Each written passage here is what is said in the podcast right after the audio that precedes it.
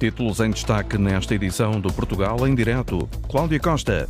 Boa tarde. Portugal tem apenas reserva de cereais para 15 dias. A falta de armazenamento é um problema cada vez maior num país muito dependente das importações. Os navios de carga com milho e trigo amontoam-se nos portos de Leixões e de Lisboa. Não conseguem descarregar os produtos que trazem porque os silos estão cheios. Na Madeira, o problema é outro. Está por um fio a quantidade de rum que serve para fazer a famosa poncha, mais conhecida que o tremoço. Os produtores dizem que há uma ruptura de estoque, já não têm rum para vender a retalho. E fechamos esta semana as sugestões culturais natalícias e de final de ano com as regiões autónomas. Na Tércia Xavier, diretora regional da Cultura da Madeira, e Maria João Gouveia, bailarina, coreógrafa e diretora artística do Estúdio 13, um espaço de indústrias criativas em Ponta Delgada, na Ilha de São Miguel. Elas vão dar-nos dicas do que não se pode deixar de ver nos Açores e na Madeira. Portugal em Direto tem edição da jornalista Cláudia Costa. O diretor do Coliseu do Porto acredita no recuo dos sete municípios que rejeitaram a proposta de distribuição de verbas pelos municípios da área metropolitana do Porto para começarem as obras na maior sala de espetáculos da cidade. Depois da proposta ter sido aprovada por unanimidade, sete autarquias vieram dizer que não concordam com a repartição dos fundos, argumentam com a necessidade de fazerem uma reflexão mais profunda. Perante este impasse, o autarca do Porto, Rui Moreira, garantiu ontem que não deixa cair o Coliseu. Esta manhã, ouvido pela jornalista Lourdes Dias, o diretor do Coliseu do Porto, Miguel Guedes, disse ainda acreditar que o presidente do Conselho Metropolitano do Porto, Eduardo Vítor Rodrigues, tome em mãos o processo de reunir um consenso entre as autarquias para que as obras possam avançar. O Coliseu espera com, com, com, com, determinação, como é evidente, mas com, com alguma preocupação, mas também com a confiança de que seja possível ainda uh, que, que, a decisão do, do, Conselho Metropolitano seja cumprido, cumprida e que, e de facto, esta distribuição de verbas uh, que parece estar ainda envolta em algumas dúvidas se consiga materializar num consenso uh, no âmbito da área metropolitana do Porto, liderada pelo Eduardo Vitor Rodrigues, e estamos confiantes que esse, esse consenso ainda seja possível, porque, porque de facto a área metropolitana faz parte do Coliseu, Uh, o equipamento do Coliseu é, é, evidentemente um equipamento metropolitano que serve a metrópole, portanto seria uh, absolutamente uh, estranho que assim não fosse considerado pela área metropolitana, até tendo em conta que a área metropolitana é proprietária do Coliseu e, como tal, tem aqui também responsabilidades acrescidas. Miguel, hum, depois deste volte-face de sete municípios da área metropolitana eh, recuarem em relação à comparticipação das obras eh, no Coliseu, a direção do Coliseu já tentou falar com Eduardo Vitor Rodrigues ou com algum dos municípios destes sete eh, que recusam comparticipar as obras? Eu julgo que, sobretudo, uh, uh, competirá uh, aos representantes do Conselho Metropolitano, Eduardo Vitor Rodrigues, liderar este, este processo de, de, de consensualização, que me parece ainda possível, nós não nos podemos substituir às decisões da área metropolitana e já agora essa decisão foi tomada.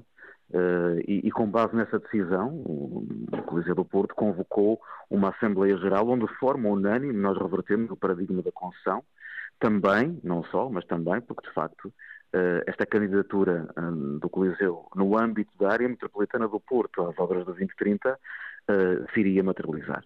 E como tal, esta decisão está tomada, há apenas entre aspas, um, uma, uma, falta de acordo relativamente à distribuição das verbas, acredito que ainda seja possível ter esse consenso, porque de facto uh, seria, seria uma pena que algumas pessoas, alguns municípios, uh, se ponham de parte de uma solução que, independentemente da necessidade de um eventual consenso, é uma decisão que tem que ser e deve ser de todos. do ponto de vista do Coliseu, apenas esperamos que uh, algumas pessoas consigam, obviamente, ser maiores do que a sua própria circunstância. Congratulamos-nos, obviamente, pelo facto uh, da Câmara Municipal do Porto, uh, de forma unânime, mas pela voz do Presidente, ter, nesta altura, assegurado que não deixará cair o Coliseu, aliás, perante o aplauso unânime de todas as forças políticas, o que, o que de facto mostra bem a importância, a vitalidade e a projeção do futuro do Coliseu enquanto equipamento da cidade. Neste, neste impasse podem vir a perder-se verbas ou não? De facto, esta decisão da área metropolitana de levar o Coliseu numa candidatura ao 2030 Uh, tem que corresponder a um timing uh, que não pode passar do início do próximo ano, sob pena da própria candidatura ficar prejudicada. E, como tal, eu estou convencido uh, que não poderemos passar janeiro sem uma decisão sobre esta distribuição de verbas dentro da área metropolitana. O relógio está assim em contagem decrescente, obras no Coliseu do Porto, à espera que todas as autarquias da área metropolitana cheguem a um acordo quanto à repartição dos fundos, ou seja, com quanto dinheiro deve cada uma avançar para as obras do Coliseu, um projeto que é das 17 autarquias da região. A falta de armazenagem de cereais é um problema em Portugal. A situação não é propriamente nova, mas começa a ser cada vez mais preocupante. Os navios de carga com milho e trigo amontoam-se nos portos de Leixões e Lisboa, não conseguem descarregar os produtos que trazem porque os silos estão cheios e não há local para mais armazenamento. Para se ter uma ideia, Paulo Verã, Portugal tem apenas reserva de cereais para 15 dias não há espaços suficientes para guardar os cereais e, quando as encomendas aumentam, a capacidade dos silos fica esgotada.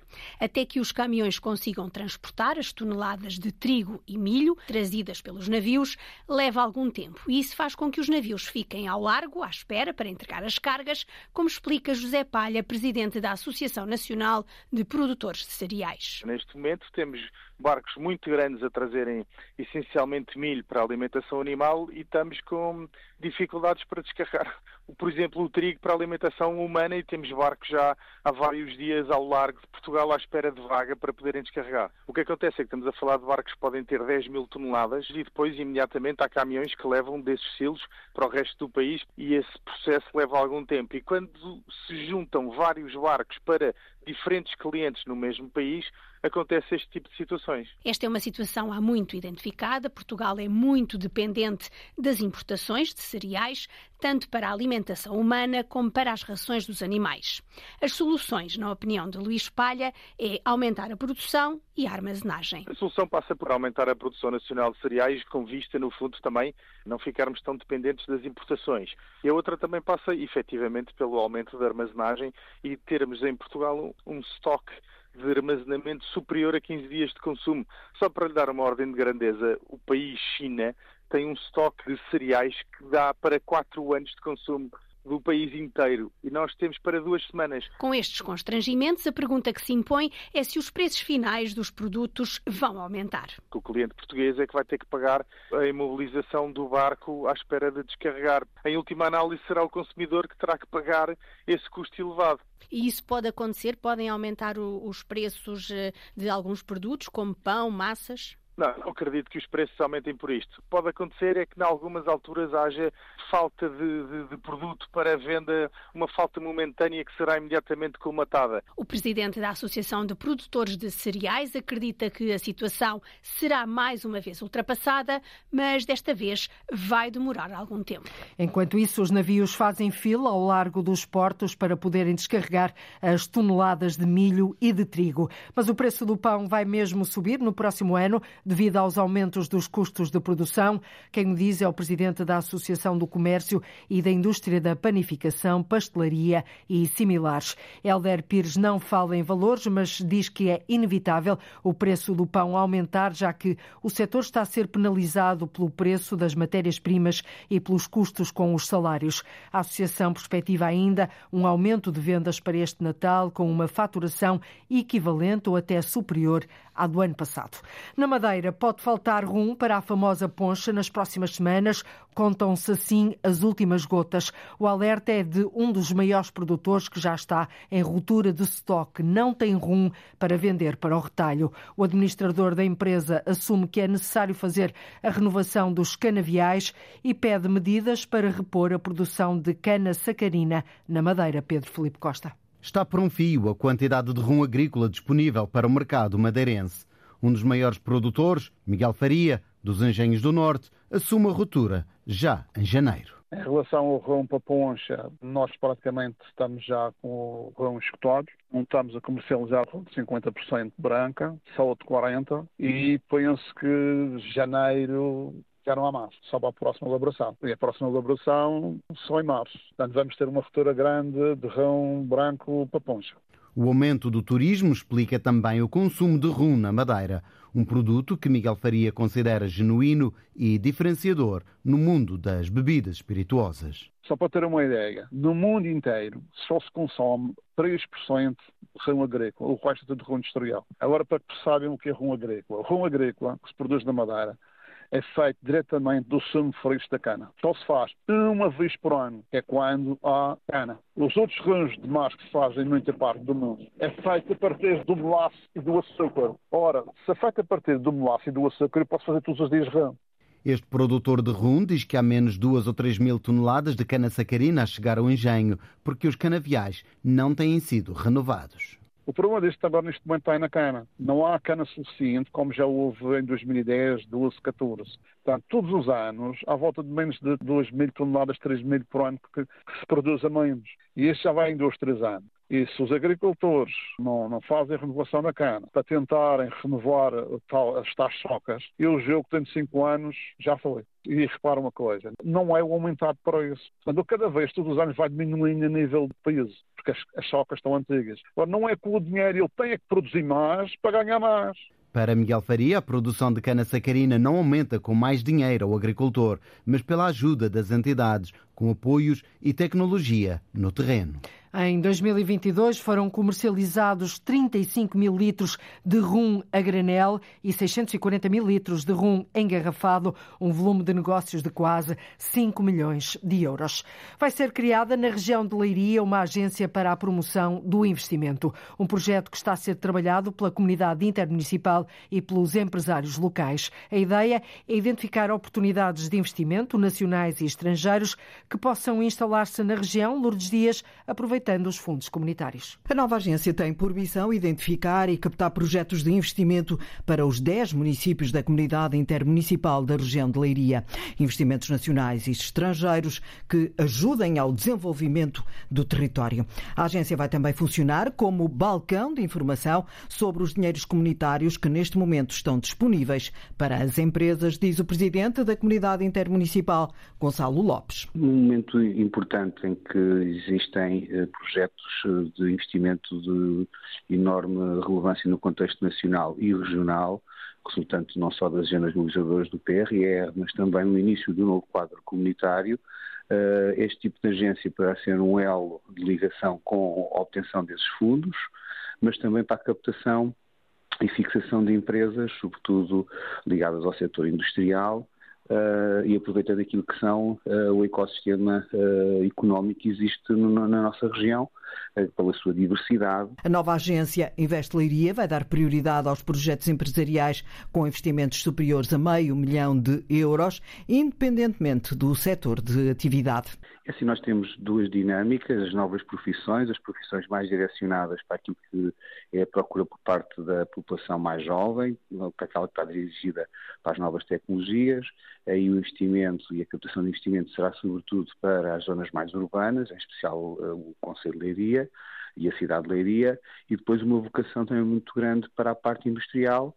Eh, hoje existem eh, espaços disponíveis para poderem desenvolver e instalar as suas indústrias e, portanto, este trabalho de captação de investimento, de apoio à fixação é muito importante no momento em que a economia precisa de, de, de novo alento em termos daquilo que é o desenvolvimento tecnológico, as novas tendências. A Agência para a Captação de Investimentos está a ser criada pela Comunidade Intermunicipal da região de Leiria, em parceria com a Associação Empresarial, deve estar a funcionar no primeiro semestre do próximo ano. E a ideia é captar investimentos para os 10 municípios da região de Leiria. A região norte do país e a vizinha Galiza acreditam que o projeto de alta velocidade Porto Vigo estará sempre imune às mudanças políticas que ocorrerem em Portugal. Num encontro com empresários em Vila Nova de Gaia, o presidente da Comissão de Coordenação da Região Norte, António Cunha, disse que a meta traçada para o projeto entrar nos carris continua a ser a década de 2030. nós temos a esperança que, que as mudanças políticas não ponham em causa aquilo que são projetos estruturantes. Mesmo do lado português há uma, há uma grande decisão a tomar brevemente, que é a, a confirmação da, da candidatura portuguesa a fundos do, do CEF europeus para, para a infraestrutura para a infraestrutura, portanto, de alta velocidade. Isso tem que acontecer no mês de janeiro. Do lado galego, o presidente da Junta da Galiza, Alfonso Rueda, diz que o compromisso entre os dois países para o projeto de alta velocidade é sério e considera que não vai falhar.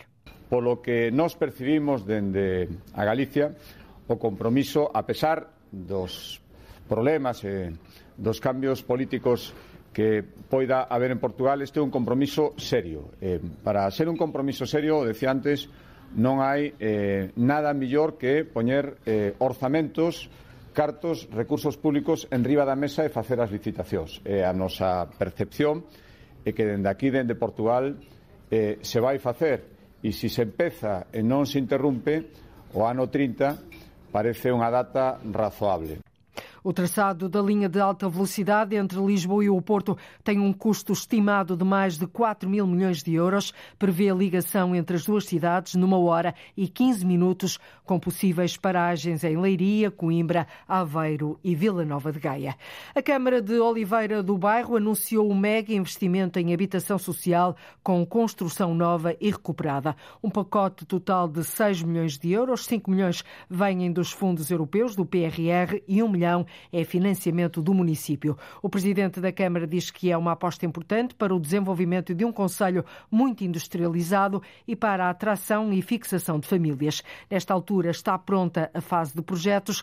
No próximo ano avançam os concursos e as obras. Arlinda Brandão. Só na localidade de Bustos vão ser construídas 12 habitações sociais. Só aí há um investimento de 1 milhão e meio de euros, já com a intervenção no espaço público. Nós temos é, este em Bustos, que de facto permite a construção de, de moradias unifamiliares de vários tipos, de várias tipologias, para conseguir satisfazer as necessidades também de vários tipos de agregados familiares mas depois também temos numa vila ao lado, que é Mama Rosa, mais 10 fogos também, moradias unifamiliares, e depois temos também na cidade de Oliveira do Bairro, também para a construção aí em propriedade horizontal, também de um número substancial de fogos. Duarte Novo, presidente da Câmara Municipal de Oliveira do Bairro, estas 12 habitações só em Bustos vão do T1 ao T5 e, tal como as outras nos outros locais, vão ser arrendadas a preços controlados. Outra frente da estratégia local de habitação é recuperar para se poder habitar.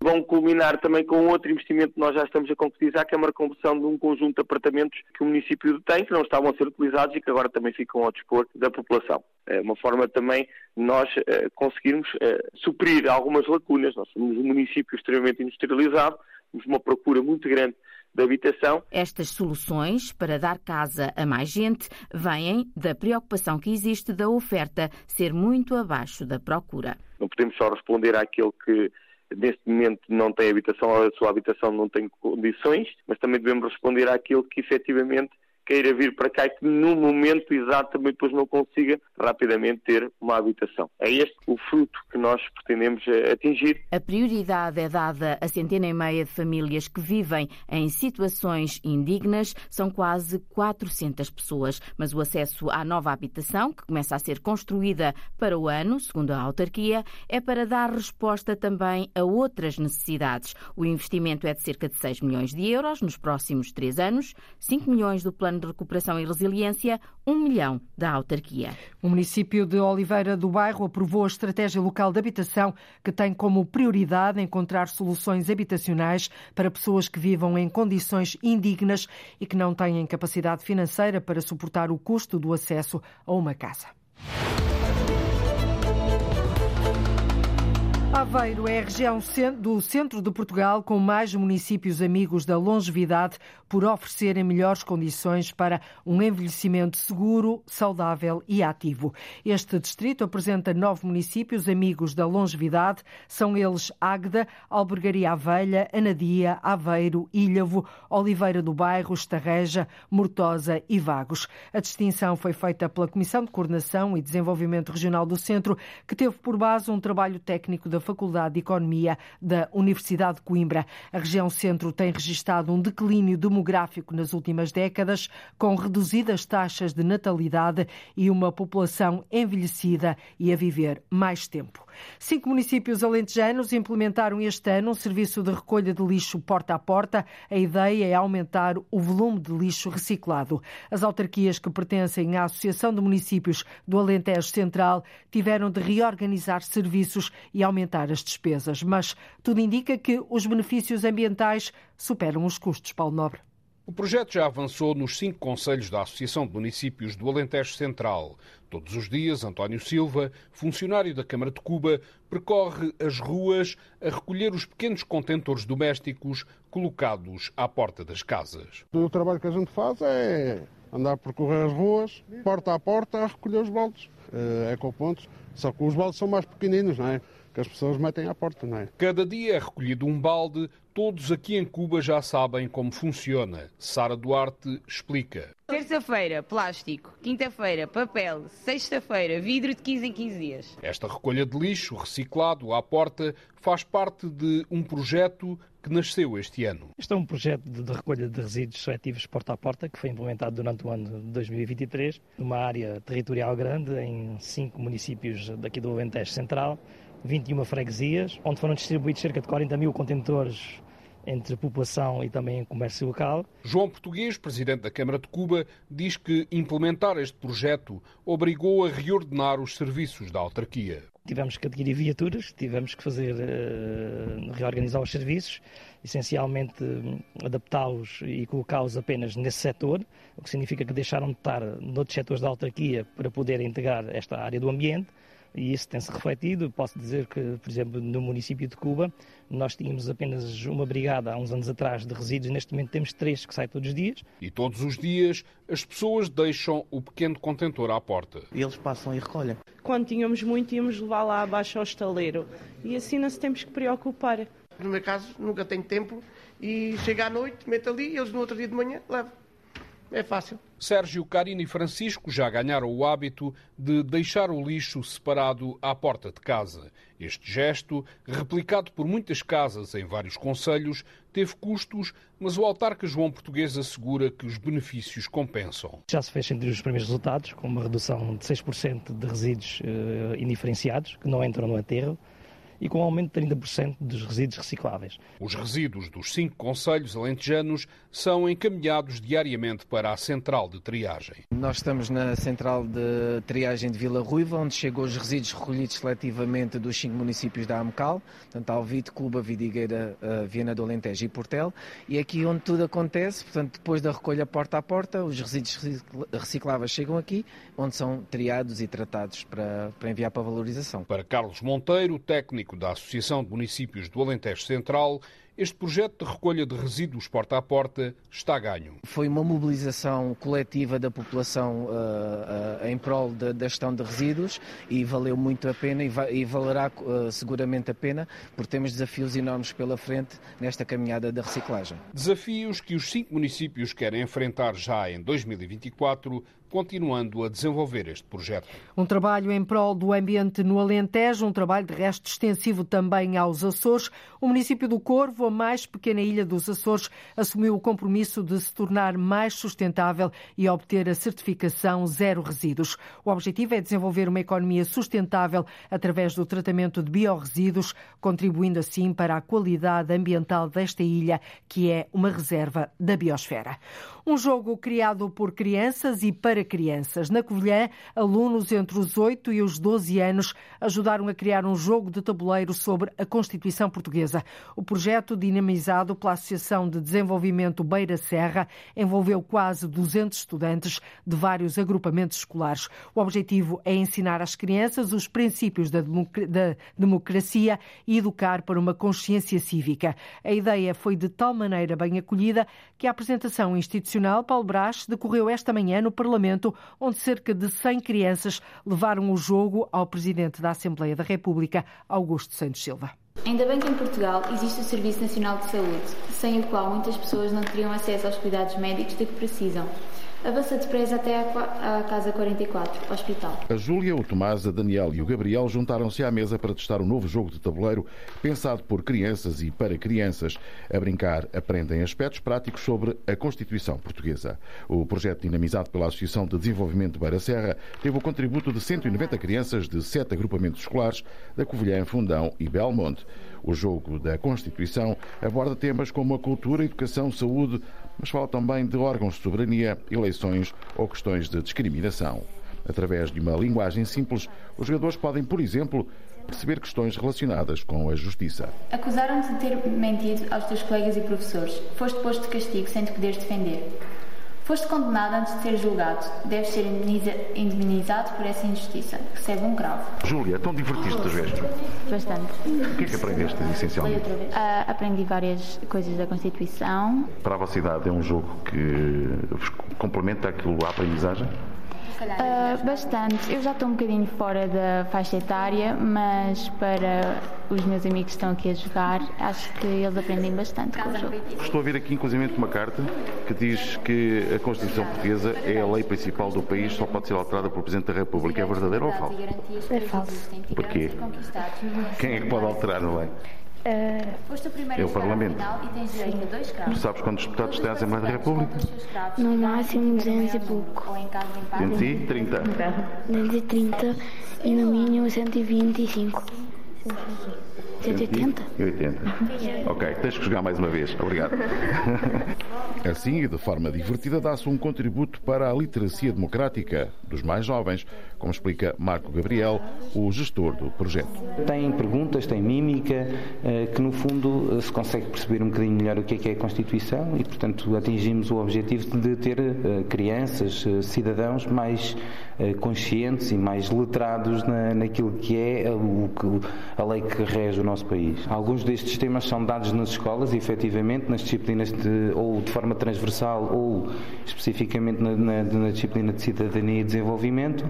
O que nós, o que no fundo aqui se coloca é a criação de um recurso que os professores e os, os, os educadores podem utilizar para passar esses conceitos. Esta manhã, quase 100 crianças apresentaram o jogo na Assembleia da República com a presença do Presidente Augusto Santos Silva, órgão que contribuiu para a organização de conteúdos como para a revisão final. E a brincar ensina-se assim às crianças os princípios da democracia e educa-se também para uma consciência cívica. No distrito de Leiria, mais propriamente nas Caldas da Rainha, reabriu ao público o Museu José Malhoa depois de mais de oito meses fechado. O museu teve obras de requalificação superiores a 400 mil euros. A maioria foram verbas do PRR, como explica a diretora regional de Cultura do Centro, Susana Menezes. Esta empreitada concentrou-se fundamentalmente na resolução de problemas infraestruturais relacionados com as coberturas, com sistemas de drenagem de águas pluviais, reparação de rebocos, substituição da estrutura de suporte dos pavimentos e reparação dos sistemas de AVAC, intrusão, incêndios e iluminação representou um investimento total superior a 467 mil euros, dos quais 429 mil euros são então assegurados pelo Plano de Recuperação e Resiliência. Também no distrito de Leiria, mas na Nazaré, depois de vários anos de abandono, vão arrancar as obras de requalificação do Museu Dr. Joaquim Manso, um investimento de mais de 1 milhão e 100 mil euros no total para recuperar o telhado e as fachadas, já que o estado de degradação é muito grande, realça Susana Menezes, diretora regional da Cultura do Centro. Avançamos também, início deste ano, com a empreitada de requalificação e musealização do Museu Dr. Joaquim Manso, na Nazaré. Com um investimento superior a 800 mil euros, que estão a ser suportados pelo Orçamento de Estado e com uma pequena comparticipação do município da Nazaré, vêm pôr fim a várias décadas de abandono e contínua degradação deste museu. O Ministro da Cultura, Pedro Adão e Silva, diz que o caminho é mesmo este, aproveitar as verbas do PRR para modernizar e renovar o património cultural português. É muito importante, corresponde aqui a um novo capítulo na política para, para os museus, um sinal daquilo que também é possível fazer no quadro do PRR, de modernização, de renovação daquilo que é a oferta dos museus e do património em Portugal. Acho que é um sinal que espero que fique para o futuro e que seja continuado. Mais dois museus no centro do país a beneficiarem de obras de requalificação graças aos fundos comunitários.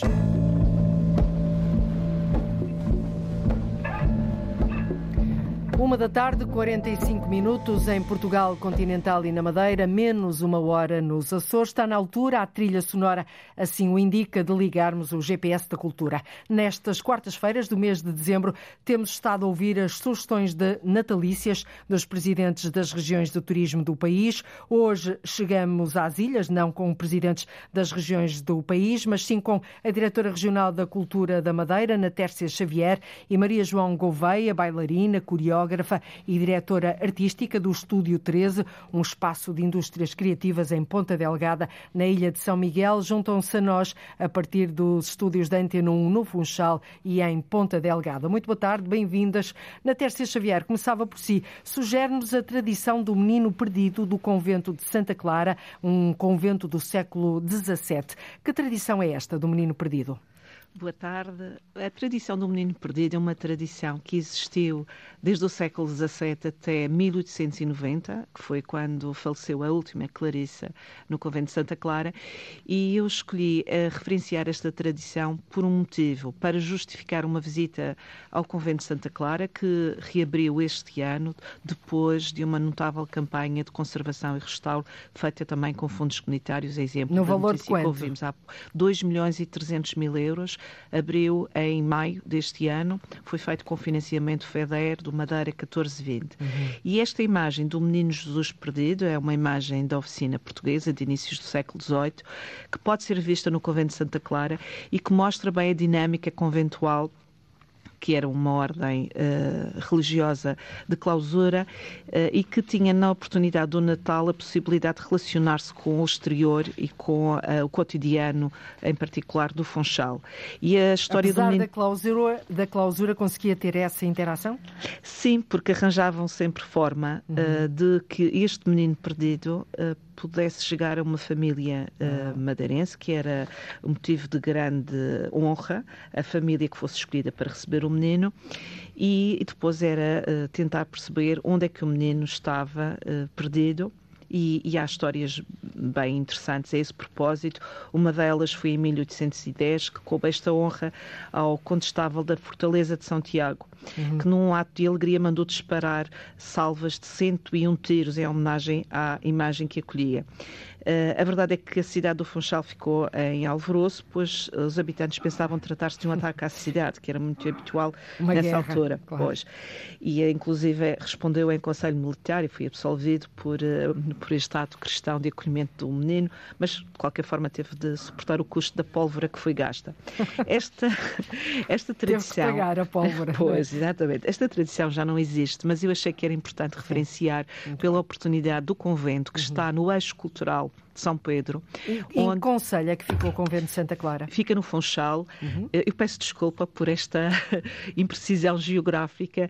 É, é, fica no Funchal, eu não estava não, é a identificar a cidade. Não faz mal, eu pergunto-lhe.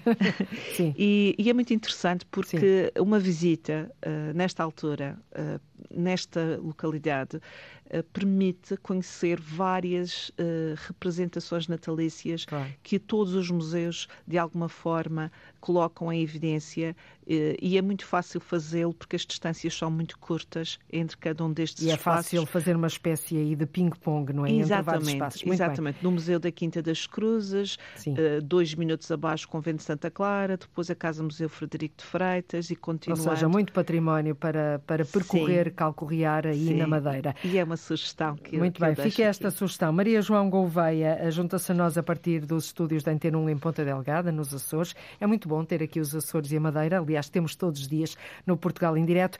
Sugere-nos uma exposição de pintura de Urbano, de Natura Maris, acho que se chama assim, no Arquipélago Centro de Artes Contemporâneas, que está patente até março do próximo ano.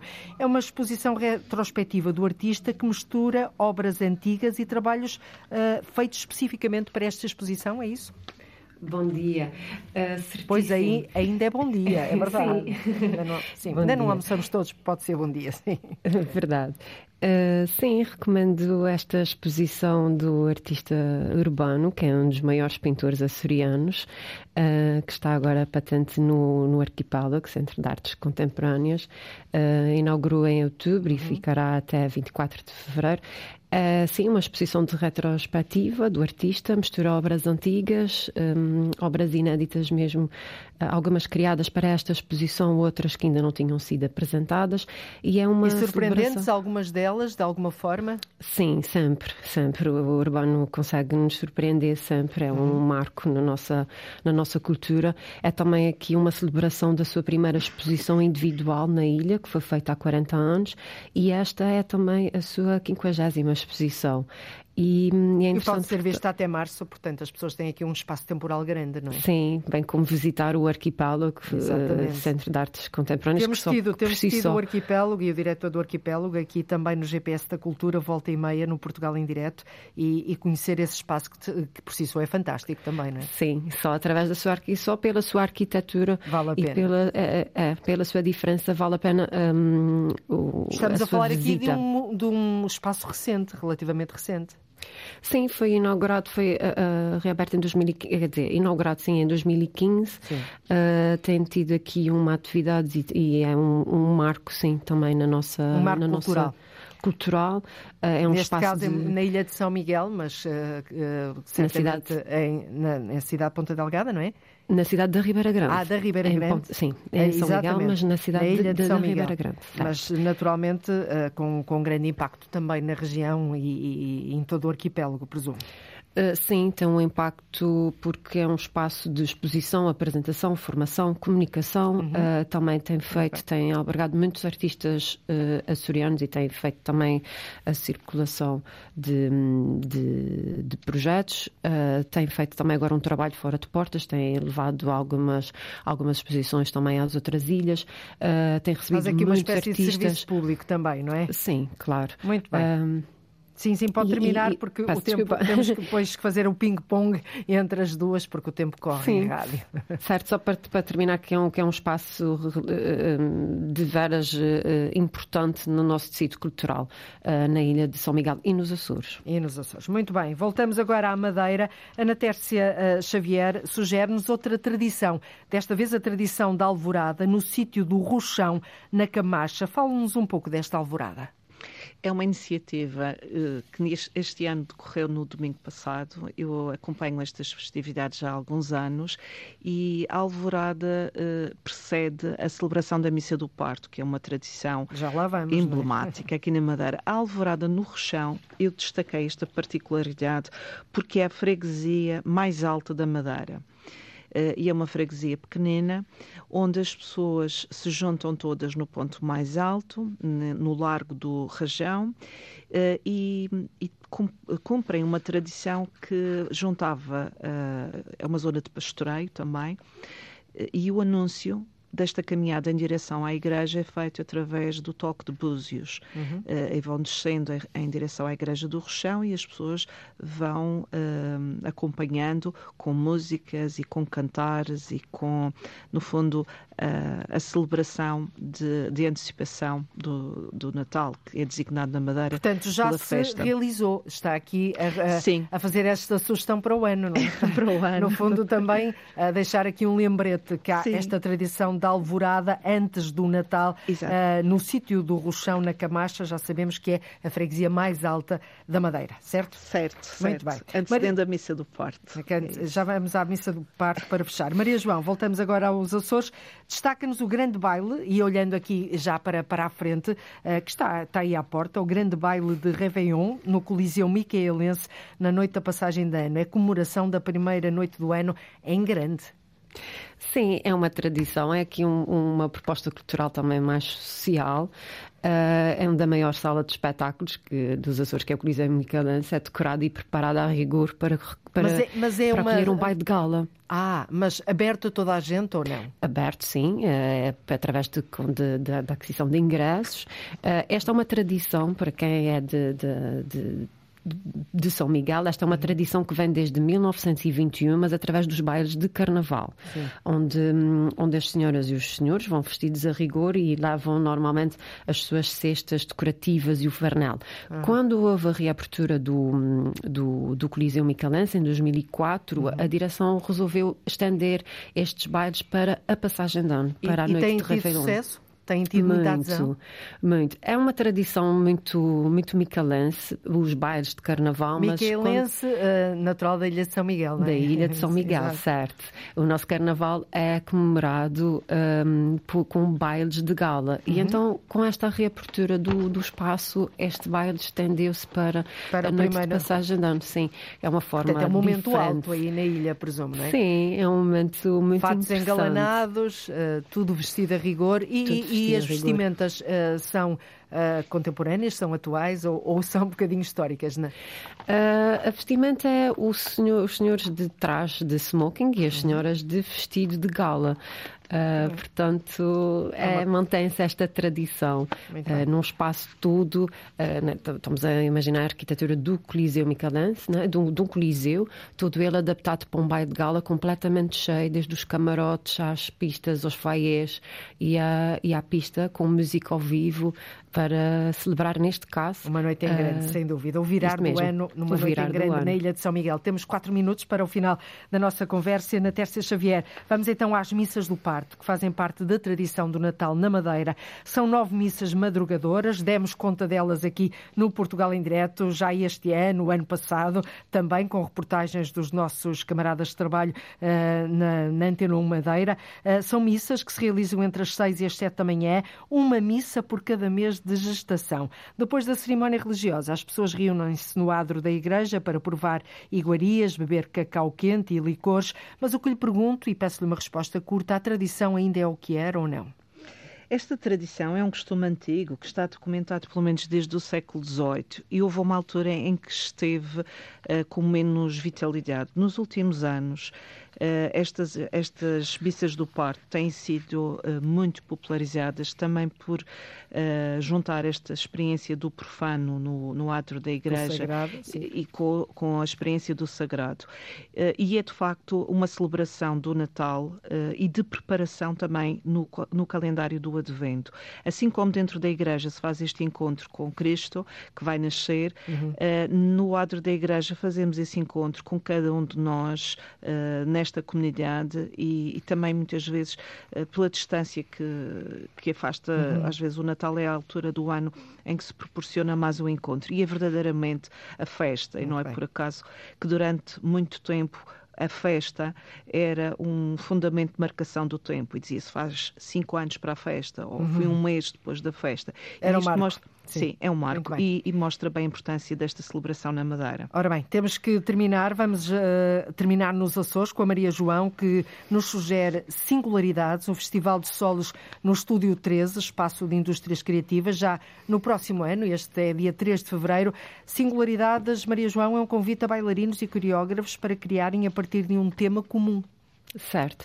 É um festival de solos de dança contemporânea, com produção do Estúdio 13, onde os bailarinos participam, uh, participantes partem de um tema comum que serve de base para as suas criações. O tema que dá mote para esta segunda edição é a fotografia e será trabalhado por cinco bailarinos profissionais, nacionais e açorianos. Teremos a apresentação no dia 3 de fevereiro, no, no Estúdio 13, aqui em Ponta Delgada. Muito bem, fica já esta sugestão para o novo ano, dia dia 3 de fevereiro. Maria João Gouveia, na Tércia Xavier, juntaram-se a nós a partir dos Açores e da Madeira. Foi um gosto ligar convosco esta, este último GPS da Cultura antes do Natal. Boas festas, bom ano e até breve. Obrigada. Obrigada. E nós chegamos ao fim de mais uma emissão do Portugal em Direto. Voltamos amanhã a ligar o território de uma ponta à outra, os Açores e a Madeira também, naturalmente. Contamos com a sua escuta. Até lá, fique bem. Está combinado Cláudia Costa no Portugal em Direto desta quarta-feira. Liga à informação. Ligue à Antena 1.